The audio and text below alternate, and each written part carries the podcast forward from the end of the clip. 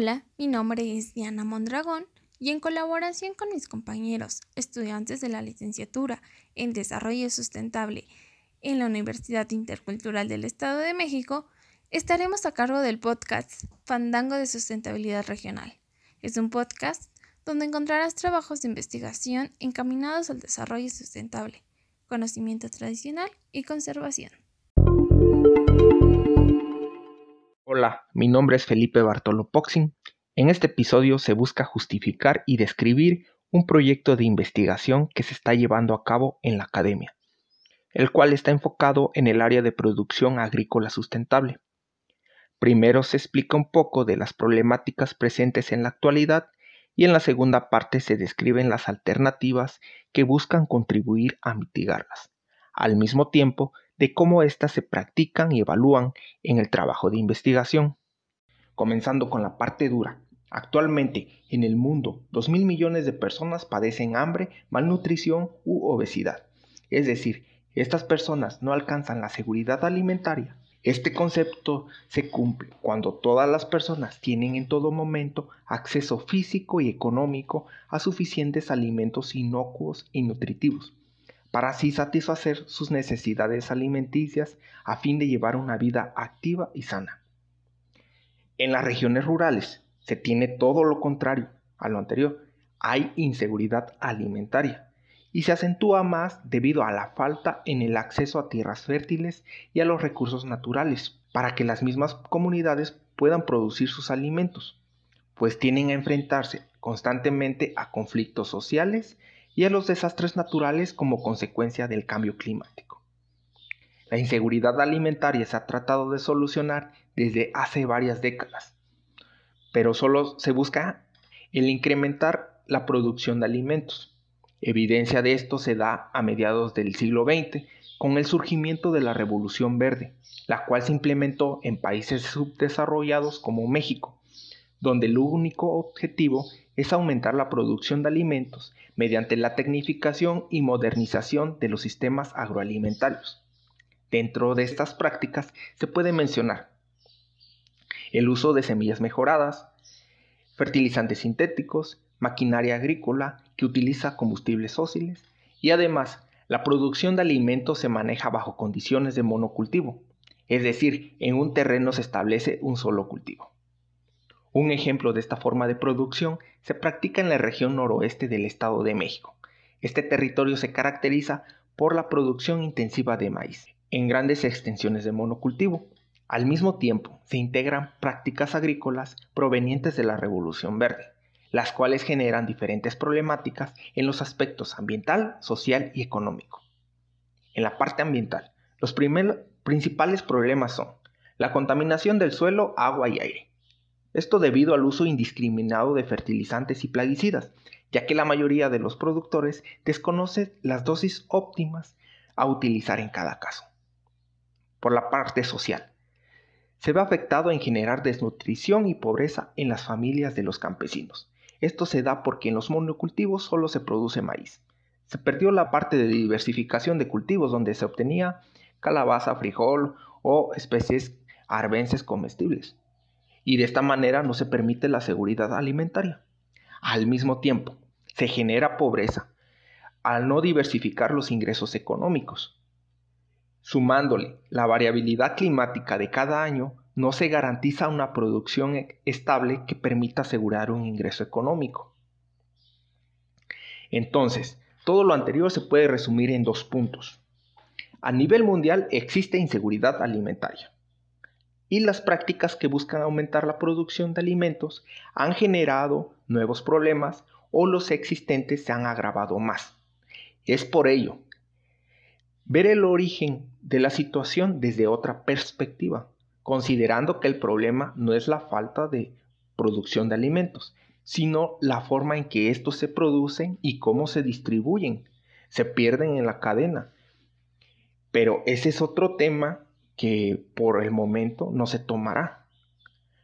Volviendo al problema de la inseguridad alimentaria. Se puede decir que es un asunto de gran relevancia que enfrenta la sociedad en la actualidad. Ante esto, en el año 2015, la Agenda 2030 para el Desarrollo Sostenible Incluye 17 objetivos con 169 metas. Para solucionar problemáticas eh, tanto en los ámbitos social, ambiental y económico. De manera puntual, en el objetivo 2 se busca la seguridad alimentaria de toda la población. Este objetivo lleva como título Hambre Cero. Pero para llegar a este objetivo es necesario dejar atrás el paradigma de la producción de alimentos que trae consigo la revolución verde, por un modo que contemple todos los ámbitos que intervienen en la cadena de producción.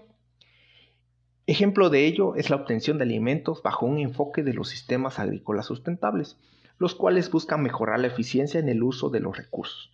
Al mismo tiempo, se promueve el conservar, proteger y mejorar los recursos naturales que se tienen. Eh, a manera de un punto. Estos sistemas agrícolas sustentables se manejarán como ese concepto, pero están muy relacionados con el tema de la agroecología. En este episodio se manejará con este nombre, de sistemas agrícolas sustentables. Y bueno, estos se originan a partir de los sistemas agrícolas tradicionales. Estos últimos se han ido desarrollando durante siglos a partir de una coevolución biológica y cultural, que representan la experiencia acumulada de las y los campesinos en su interacción con el medio ambiente. En México, en nuestro país, un ejemplo de estos sistemas agrícolas tradicionales es el agroecosistema milpa. Este sistema se desarrolló a través de los siglos, en el cual el maíz es el cultivo principal y en asociación con diversas plantas cultivadas, o al menos frijol y calabaza. Además se integran especies toleradas como los quelites y donde dentro de este sistema de producción cada especie vegetal cumple una función ecológica. Pero actualmente el agroecosistema milpa se ha dejado atrás o se ha transformado. Esto se da al reducir la diversidad de cultivos. Se van introduciendo las prácticas tecnológicas de la revolución verde. En pocas palabras, la agricultura implementada por los productores es una mezcla entre prácticas tradicionales con las convencionales, que también se le puede llamar agricultura clásica. Estas situaciones han demostrado que la forma de producir milpa no es viable económicamente porque involucra invertir muchos insumos, elevando los costos de la producción, pero por el contrario, los rendimientos de la producción son muy bajos debido a la pérdida de fertilidad de los suelos. Es entonces que los campesinos hacen agricultura solamente para autoconsumo o en ocasiones, que es lo más triste, la baja producción no logra garantizar la alimentación de las familias de los productores, lo que ha provocado el, el abandono del campo y por ende desencadenado otras problemáticas sociales bueno, ante estas situaciones existen diversas alternativas que buscan incrementar la productividad del agroecosistema milpa y optimizar los recursos utilizados. Esto se puede obtener con prácticas como rediseñar y diversificar el agroecosistema. Por ejemplo, al intercalar y rotar los cultivos se aprovecha el espacio y el tiempo. Además, permite equilibrar las poblaciones de especies que pueden convertirse en plagas. Con ello se disminuye la utilización de plaguicidas. Otras prácticas empleadas es optimizar la aplicación de fertilizantes para reducir la contaminación por su uso excesivo, así como también la integración de abonos orgánicos como el estiércol, se promueve la biota del suelo, eh, se incrementa la materia orgánica y como consecuencia se promueve el reciclaje de nutrientes. Ahora sí, en concreto, después de tratar de explicar el porqué de este trabajo de investigación. Se abordará una descripción del estudio que se está realizando, el cual hasta el momento está en fase de análisis de datos. La parte práctica del experimento se realizó en los ciclos agrícolas del 2018 y 2019. El trabajo de investigación lleva por título Productividad de la milpa en la milpa intercalada con árboles frutales, con fertilización mineral y estiércol, durante dos ciclos de cultivo, en San Felipe del Progreso, Estado de México. Este estudio tiene como objetivo general Evaluar la productividad del cultivo de maíz intercalado con tomate de cáscara y calabaza, con fertilización mineral y estiércol. De manera específica, son tres objetivos particulares. El primero es evaluar los rendimientos de cada cultivo en los dos ciclos agrícolas que se trabajó, mientras que el segundo es identificar las dosis óptimas fisiológicas en los cultivos con base en la fertilización mineral de nitrógeno, fósforo y potasio, con y sin estiércol. También en cada uno de los dos ciclos. El último objetivo es calcular la eficiencia relativa de la tierra, la ETR, como se abrevia, es un indicador que nos permite comparar los rendimientos de los cultivos diversificados contra los rendimientos que se obtienen bajo una producción de, en monocultivo y así con ello demostrar que los cultivos intercalados permitan aumentar la productividad de cada especie en la milpa. Para conocer el contexto del sitio de estudio, el experimento se estableció en la región noroeste del Estado de México, a una altitud de 2.547 metros sobre el nivel del mar esta región se caracteriza por tener un clima templado subhúmedo con lluvias de verano en un rango de los 800 a 1100 milímetros anuales.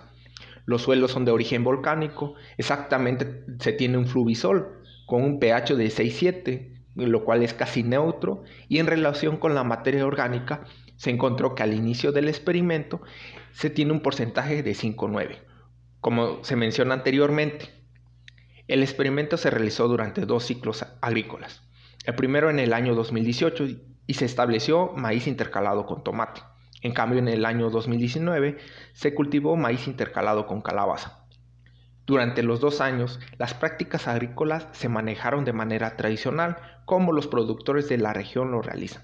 Esto implica utilizar material genético nativo, semillas locales, el uso de la yunta en la siembra y escarda. Los deshierves y la aplicación de fertilizantes se hicieron de forma manual, las fuentes fueron las que los productores utilizan. Y esto con el fin de que las condiciones se asemejaran lo mejor posible a la de los campesinos. Y con ello de que los resultados que se obtengan sean de su utilidad. Ya para concluir este episodio, se espera obtener en este trabajo de investigación tres cosas, tres objetivos. Primero, saber cuál es la dosis óptima fisiológica de cada uno de los cultivos, lo cual de manera directa será de utilidad para los campesinos de la región. La segunda, la eficiencia relativa de la tierra. Nos permitirá demostrar qué superficie de terreno en monocultivo se requiere para alcanzar el rendimiento de un hectárea en policultivo. Y lo último a obtener es saber cómo se comportan los rendimientos de cada cultivo en los dos años del experimento para saber si existen cambios en la productividad bajo las dosis de cada tratamiento con las diferentes condiciones climáticas de cada ciclo agrícola.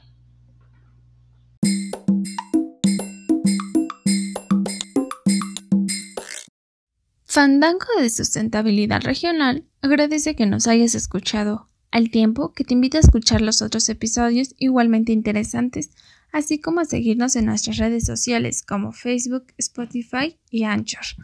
No te pierdas ni uno solo de los episodios. Escucha, disfruta y comparte. Hasta la próxima.